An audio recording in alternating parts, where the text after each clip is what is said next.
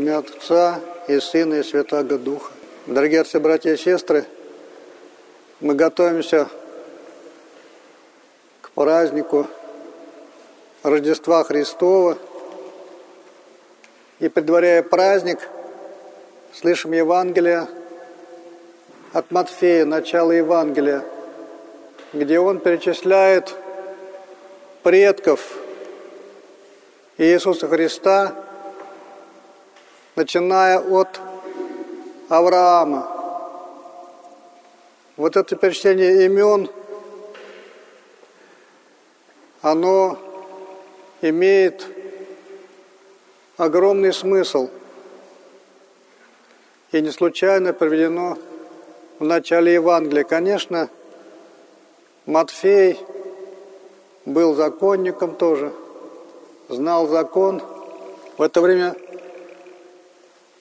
все исчисляли своих предков, особенно потомки Давида, потому что, согласно преданию,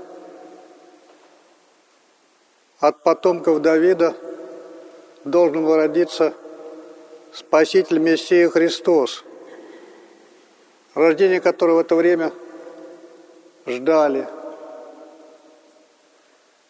Но есть еще и другой смысл. Когда Господа, опять же, книжники спросили, есть ли воскресение мертвых, чем доказать, что мертвые воскресают.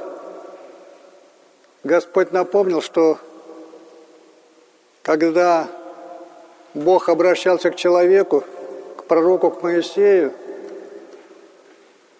он говорил, я Бог Авраама, Исаака, Иакова. И говорит Господь, что Бог – это не Бог мертвых, а Бог живых. То есть у Бога все живы, и они влияют на все то, что на земле происходит.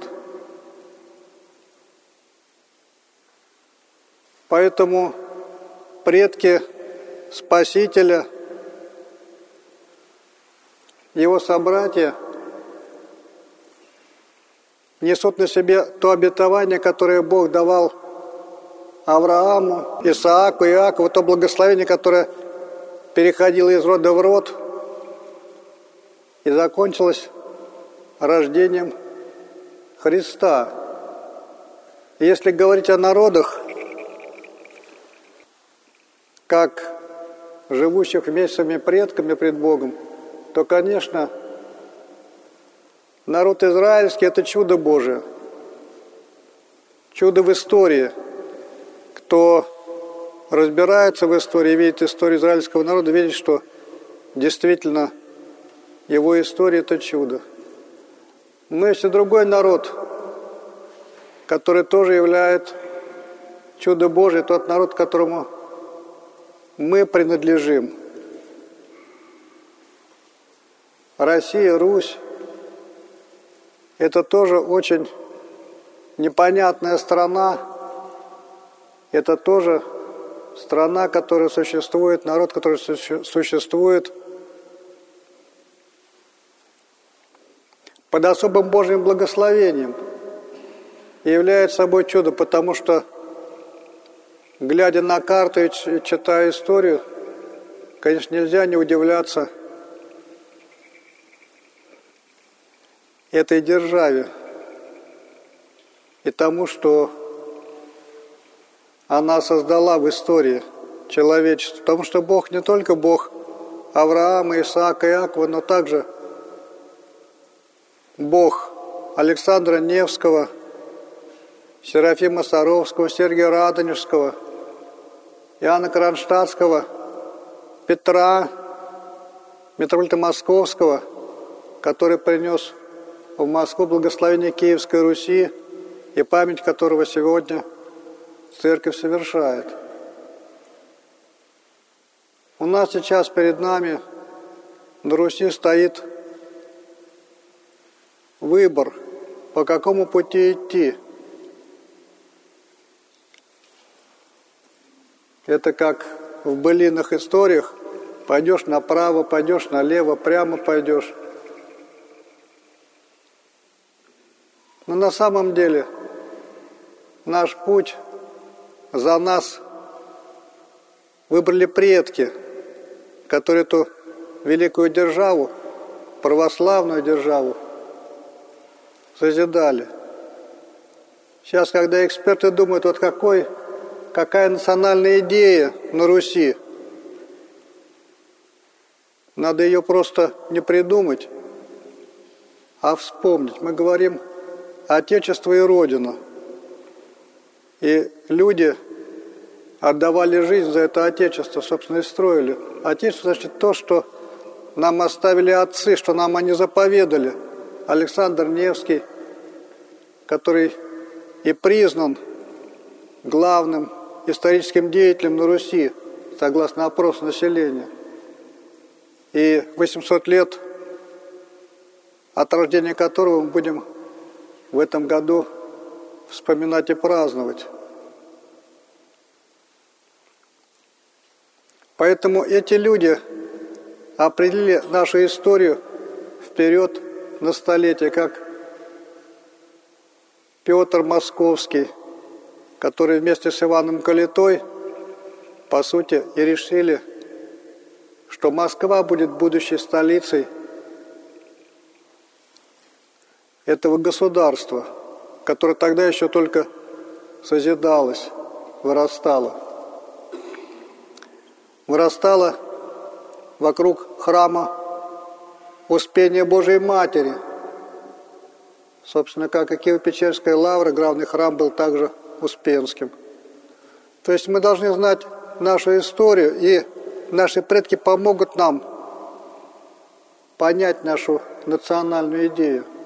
А если мы ее потеряем, мы потеряем и Отечество. Но это как бы само собой разумеется. И очень многие люди потерялись. Бог даст, и с Божьей помощью, с помощью предков мы вспомним, за что, собственно, стоит умирать, ради чего стоит страдать, трудиться – То есть, казалось бы, древняя история, на самом деле вот это перечисление имен имеет огромное значение. Ну и кроме того, это перечисление обращает нас к священной истории, к истории дома Авраама,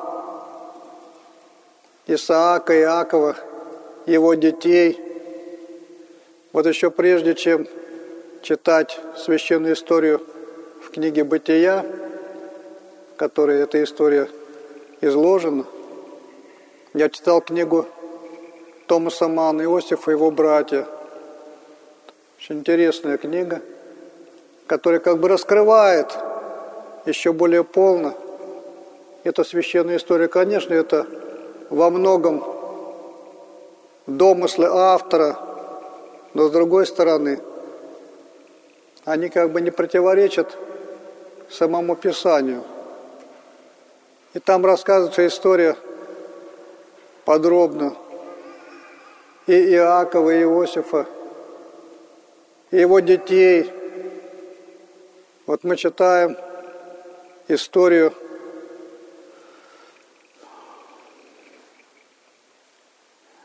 рождения детей у Иуды, на которое прошло благословение – от его отца Иакова, потому что четвертый сын Иакова, и почему именно него прошло благословение. Об этом повествует Писание, об этом хорошо пишет Томас Ман.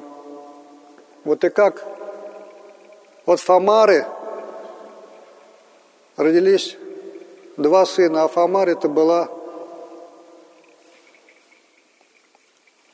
супруга его старшего сына.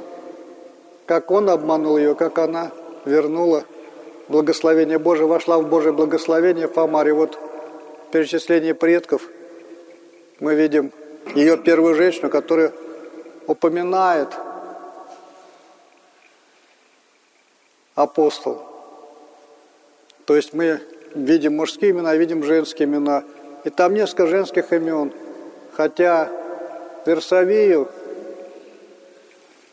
супругу Урии, вот Господь, то есть апостол по имени не упоминает, но историю тоже удивительная история царя Давида, которая описана в книгах царств.